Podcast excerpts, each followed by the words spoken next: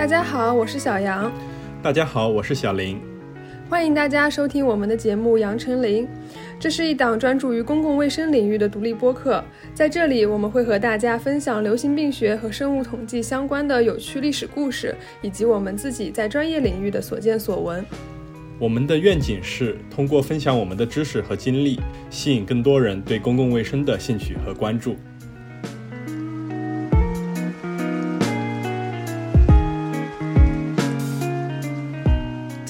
我们想和大家聊的话题是两种烈性传染病——鼠疫和霍乱。之所以想和大家聊这个话题，是因为前几个星期国内分别报道了几例霍乱还有鼠疫的病例。对我们本来是想蹭国内这个疫情的热点，但是我们搁了太久了，已经不是一个热点了。就是说，但是这几例病例其实还是让我们感觉到，在新冠疫情此起彼伏的今天，这些古老的传染病其实也从来没有离开过我们。那么今天我们就一起来说一说这两个在历史上曾经给人们带来巨大阴影的传染病。那么其实，呃，鼠疫和霍乱的话，按照我国现行的传染病防治法的话，这两个病都属于甲类传染病。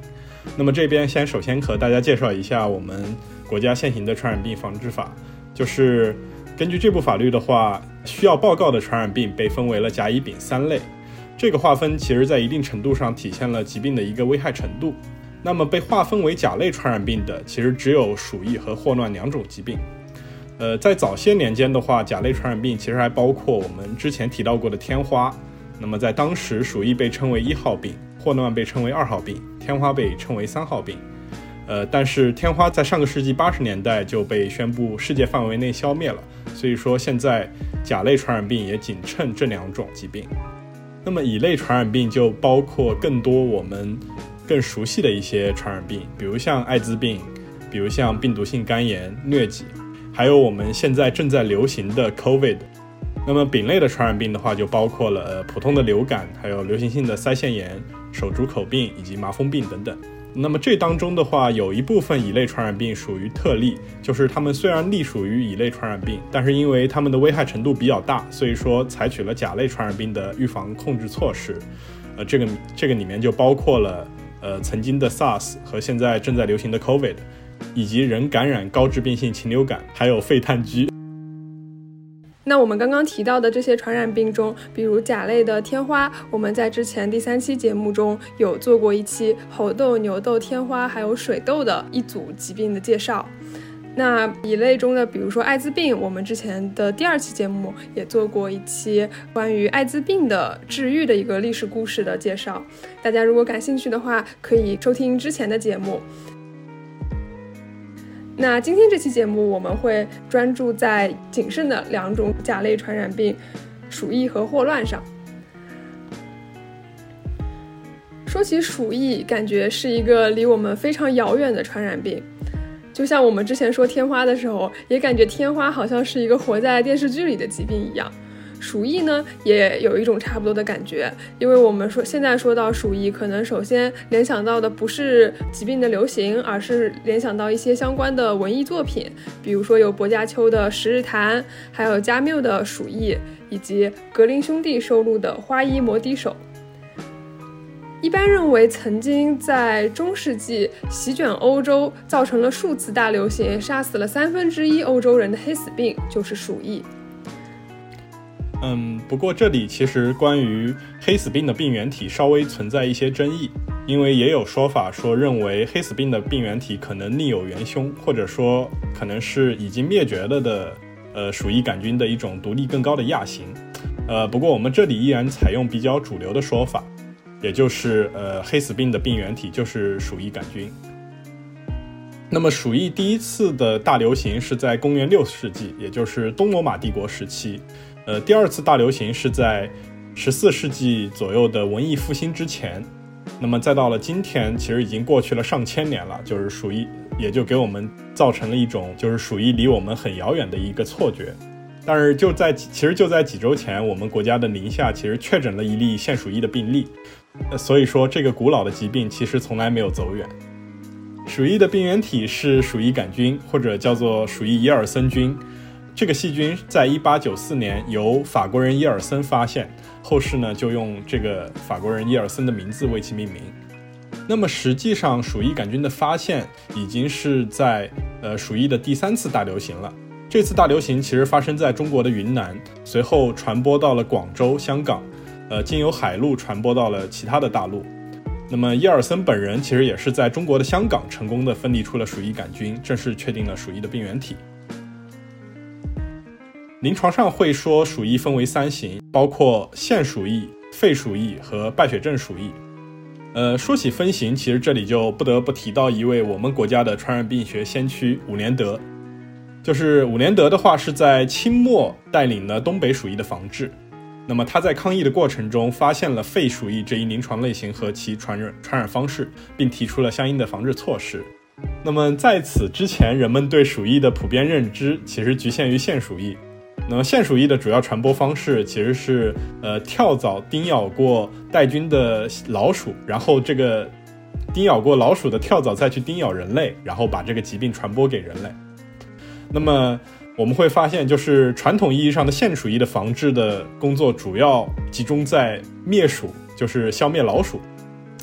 而伍连德提出的肺鼠疫，则是通过主要通过呼吸道传播，就是说感染了肺鼠疫的人，他可以呼出鼠疫杆菌，然后这个鼠疫杆菌会被其他人吸入，造成呃原原发性的肺鼠疫感染。这一点其实打破了当时人们认知的局限性。就是当时很多国际上知名的鼠疫专家是不太认可这一说法的，尤其是当时因为是呃清末民国初年的时期，就是中国在国际国际上也没有什么地位。当时国际上有一位非常有名的医学专家，呃，这位专家他就不是非常认可伍连德关于肺鼠疫的说法，呃，他认为就是鼠疫的防治只要做好灭鼠工作就可以了。嗯，后来呢？这位专家也是亲自来到了中国的东北，并参加了中国东北的抗疫。在检查病人的过程中，他并没有很好的做好个人防护。那么在这个过程中，他也是很不幸的就感染了肺鼠疫，最后呃客死他乡。那么这位专家的去世，其实给中国东北抗疫当时带来了很大的震动。那么在此之后，伍连德的肺鼠疫才得到了广泛的认可。就是伍连德最后提出了一系列的防治措施，比如像。呃，最最值得一说的就是口罩的一个使用。口罩其实很早就发明了，就是我们这一期的封面图就是一个鸟人医生的面具，其实就是口罩的最早的一个雏形。在伍连德之前，其实口罩主要用于外科手术时防止医生的飞沫感染病人的手术窗口。那么伍连德提出用口罩防止呃鼠疫的传播，其实是口罩第一次被应用于大规模的防疫。呃，那么现在因为新冠的疫情，其实口罩已经成为了人们家中常备、出门必须的一个物品了。就在这一点上，我们可能还需要感谢一下伍连德。那么伍连德提出了这一切的措施，最后也是成功的控制住了东北的鼠疫疫情。那么他本人也作为鼠疫斗士名垂青史。那说一句题外话，伍连德和美国公共卫生之父查尔斯·温斯洛的交情颇深。这位 Winslow 是耶鲁大学公共卫生系的创始人。对，就是我们当时在耶鲁大学上课的话，有一个非常大的大礼堂，叫做叫做 Winslow Hall，是吗？嗯，对，但是不是很大。对，它不是最大的，但是就是里面挂着 Winslow 的画像。然后，其实 Winslow 他，呃。就是最有名的，就是他给出了公共卫生最经典的定义之一啊，就是公共卫生是全社会的公司机构、大小社群以及所有的个人，通过有组织的努力和有根据的选择来预防疾病、延长寿命并促进健康的科学与艺术。那么当时其实伍连德的儿子就是伍长庚，在美留学的时候，呃，是一个比较纨绔的一个。留学子弟，然后伍连德当时就拜托了这位在耶鲁公共卫生学院的老友来管教自己的儿子。那么伍长庚最后也是在 Winslow 的指导下，就是取得了公共卫生学的博士学位和医学学医学博士学位，也就是说他在美国拿到了两个博士学位。那我们说回鼠疫啊，就是曾经的鼠疫是一个病死率极高的烈性传染病，那么现在因为抗生素的发明与广泛使用。鼠疫已经不再是一个非常致命的疾病，但是依然作为甲类传染病进行管控。那也是因为鼠疫本身这个疾病的进程非常的快，就是它就发病非常之迅速，就是可能你感染到死亡时间非常短，就是发现不及时的话就死得很快。嗯，对我这边插播一条，插播一句，啊，我刚刚刚刚提到抗生素的广泛使用嘛，其实我想到抗生素的使用在公共卫生领域也是一个。重大的问题吧，不仅是人的抗生素使用，包括牲畜、动物的抗生素使用，都会对环境，呃，以及生态系统造成一定的影响。这个我们可以之后，呃，挖个坑，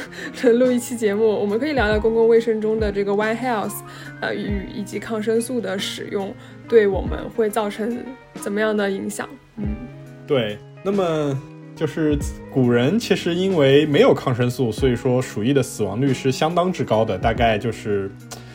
可能得有百分之六十到百分之百，就取决于鼠疫的类型。可能腺鼠疫的死亡率相对较低，然后肺鼠疫、肺鼠疫和败血症鼠疫的死亡率相对较高，接近百分之百。那么古人是如何对抗鼠疫的呢？就是首先我们之前提到过一个鸟人医生，就是我们今这一期的封面图，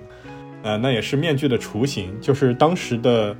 也不能叫医生，就是因为他们其实是并没有接受过严格的医学训练，但是他们也参与了一些防疫的工作。鸟人医生会把草药放置在鸟嘴里，然后这样的话，那你呼吸的空气就会经过这个鸟嘴。古人认为这可能会起到一个杀杀菌的作用，但其实是几乎没有什么用的，就是一干慰藉。但是，呃，说完全没用也是有点过分啊，其实是有点用的，就是至少起起到了一个物理隔离的作用吧。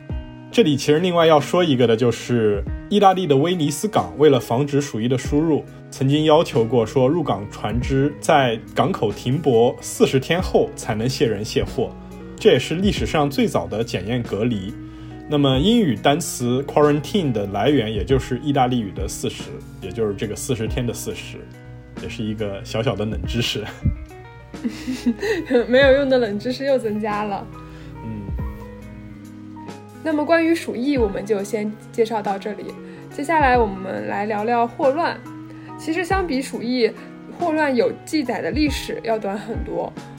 有怀疑说古希腊的希波克拉底和古罗马的盖伦描述的一些疾病是霍乱，但是呢没有确切的证据。对，因为当时就是希波克拉底和盖伦他们描述一个疾病的话，主要还是局限于这个疾病的症状。那么霍乱的主要症状其实就是呕吐和腹泻。那么呃，他们当时记载了一些疾病，就是可能症状是呕吐和腹泻。那么我们现在怀疑它是不是霍乱，但是其实是没有确切证据的。但是我感觉和鼠疫相似啊，就是我们现在在生活中其实不太听到说有霍乱的，有谁得了霍乱啊这样的流行的情况。这个更多的啊有吗？除了上次武大的那个以外？呃，其实有这个就是。我们国家现在霍乱主要是散发，就是我印象中我在读高中的时候，我们当地的一个初中还发了霍乱，然后当时就是那个学校的几个病例全部送到我们当时呃县级的医院去隔离治疗。哦，对，也是有的。对我对霍乱的这个印象也就停留在霍乱时期的爱情，别的地方好像没有没有太听说过。对，但是，呃，虽然这么说，霍乱其实也是给人们带来了非常沉重的一个灾难的。就是上文我们刚刚提到的那位，就是呃，鼠疫斗士武连德，他的儿子武长根在回国之后呢，也是在呃当时的北平市卫生局从事传染病防治工作。那么很不幸的是，在他新婚后不久，他在处理当时北平的一个霍乱疫情中不幸染病，然后就去世了。就也是比较沉痛的一件事情吧。那么，其他死于霍乱的名人还有包括呃柴可夫斯基，还有黑格尔，就是这些人都是死于霍乱。那第一次有记载的霍乱大流行是在十九世纪的印度。那么就是我们知道印度的那个恒河一直卫生环境是比较堪忧的，就是 也是当地也是一直有霍乱爆发的一个传统。那么，随着贸易和人口的迁移，这个霍乱的疫情也就扩散到了全球。那么现在一般会说，霍乱在历史上有七次大流行，最后一次也就是第七次，指的是一九六一年至今的一个霍乱的流行。那么直到今天，全球每年依然有上百万的霍乱病例和数万的死亡。那么主要也是集中在亚非拉等一些欠发达的地区。那么刚刚提到过，就是我们国家来说的话，因为我们国家卫生条件还是相对可以的，就是我们国家只是偶尔有散发的霍乱病例。呃，因为霍乱主要是通过粪口途径传播，那么保证水和食物的清洁其实是预防霍乱的一个首要任务。那说到霍乱，其实就不得不提到我们的流行病学先驱 John Snow。其实 John Snow 我们在之前的节目里好像也有多次提到了，他是流行病学上非常重要的一个人物，也是通常我们流行病学教材翻开来第一页就会讲他的故事。那我们简单介绍一下 John Snow 和霍乱的故事。在一八五四年的时候，伦敦宽街爆发了霍乱疫情，在几天内数百人死亡。当时人们普遍认为霍乱的发病是由于胀气导致的。这个所谓的胀气其实就是一种封建迷信的说法啊，就是其实呃没有人知道那是什么东西。呃，对，其实但也不一定，因为当时就是呃伦敦的那个环境其实不太好，就是已经有抽水马桶了，但是那个化粪池的设计不太好，就是有的时候会溢出来，然后那个大粪就会扑到街上，然后所以说也有说法是这个胀气其实就是那个。臭味儿哦，那对对，其实在我我感觉我看过的一些，就是在像这种十九世纪的欧洲的各种资料，一般来说得什么病，不管是什么病啊，都说有可能是胀气导致的，但是实际上实际上并不是啊，嗯，那 Joe Snow 呢，他就展开了调查嘛，他就觉得呃，提出霍乱的传播是另有原因的。他一直觉得水才是导致霍乱传播的原因，所以在这次宽街的霍乱疫情爆发中，他做了一件事，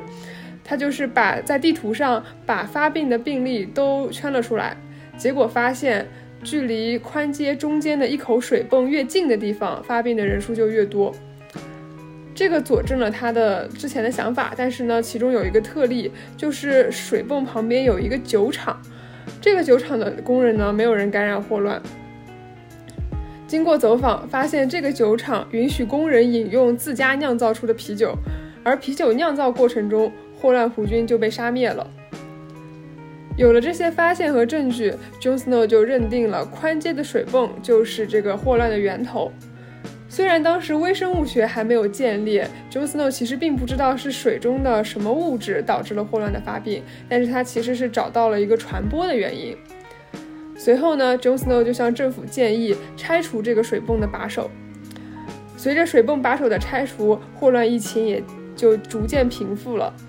这件事情在流行病学史上非常有名，被视为近代流行病学这一学科的开端。Jon Snow 也被后世尊称为流行病学之父。其实，就是这件事情其实有一个非常小的后续。就是后面其实发现了更直接的证据，就是有一个牧师叫做怀特海德，就是这位牧师的话，他本来的想法是觉得说，霍乱是上帝降给人们的惩罚，他也不，他就是，然后他就也开始收集证据。他在收集证据的过程中，其实一不小心佐证了 John Snow 的一个看法，就是他发现宽街的水泵其实是受到了附近的一个化粪池的污染。就是当时有一个因霍乱去世的婴儿，这个婴儿的尿布被扔在了那个化粪池里，然后这个化粪池又污染了那个宽街的水泵，然后最后也就导致了，就是周围所有饮用这个宽街水泵的居民的一个霍乱的感染。那么用用现在的话来说，也就是那个婴儿其实就是这次霍乱爆发的一个零号病人。那么值得一提的是，呃，John Snow 的这个水传播的理论并不是立刻就被当时的人们接纳的，就是尽管说。当时的官员迫于压力是拆掉了这个宽街水泵的一个把手，但是很多人就包括当时的官员，其实还是比较排斥他的一个水传播的这个观点。那么在霍乱疫情过去之后，那个当地的政府又把这个宽街水泵的把手又装装上了，并且公开反对 John Snow 的一个理论。那么关于这个霍乱传播方式的一个争论，其实一直持续到了 John Snow 病逝之后。那么最后随着就是微生微生物学的建立和罗伯特科赫发现了霍乱弧菌，那最后人们发呃最终发现说 John Snow 其实是正确的。那么到今天，伦敦的宽街上其实依然保留着一个拆掉了把手的水泵，用来纪念 Jon Snow 对霍乱防治做出的贡献。呃，那么讲完 Jon Snow 的故事的话，其实有另一个，呃，另一个关于霍乱的小故事啊，就是发生在美国的纽约。呃，纽约的曼哈顿岛啊，其实是就是因为是当时从欧洲过来的人会落落脚的一个地方，所以说这个岛人口密度非常之大。那么现在也是纽约的 downtown。但是在早年的话，纽约曼哈顿岛的供水和下水系统都不完善，所以说一直是霍乱的重灾区。那么在18世纪末，纽约准备建立一个自来水厂，那么当时拿到这个项目的公司是曼哈顿公司。呃，本来曼哈顿公司其实是拥有充裕的资金来修建水网，从干净的河水中抽取水源。那么但是为了节约成本，曼哈顿公司最后还是大幅的压缩了自来水厂的预算。从成本更低的积水塘里面抽水，并使用木质管道进行运输。那么，之所以这样做的原因，是因为有一条规则，就是曼哈顿公司可以随意的支配开设水水厂之后剩下的资金。那么，曼哈顿公司就拿着这笔钱去开银行了，也让呃最初开设曼哈顿公司的那些政客们盈利颇丰。然后，于是曼哈顿公司就这么经营着纽约的自来水厂，把污染的水分配给纽约的居民。这一做就是五五十年，那么期间，纽约在一八三二年和一八四九年两次大规模的爆发了霍乱。那么这家公司最后在十九世纪末自己撕下了自来水厂的一个伪装。呃，其实这家公司到今天还在啊，它已经更名了，就是现在就是呃大名鼎鼎的摩根大通集团，也就是美国第一大、世界第二大银行。呃，我还有他们家的银行卡，其实。摩根大通是 J.P. Morgan 是吧？对，是 J.P. Morgan。那 Chase 不也是他们家的吗？Chase 就是 J.P. Morgan 的。对啊，那我也有，我也有他们家的银行卡。对，就是，但是你会发现这家银行的发家史就是是沾满了曼哈顿人民的鲜血的。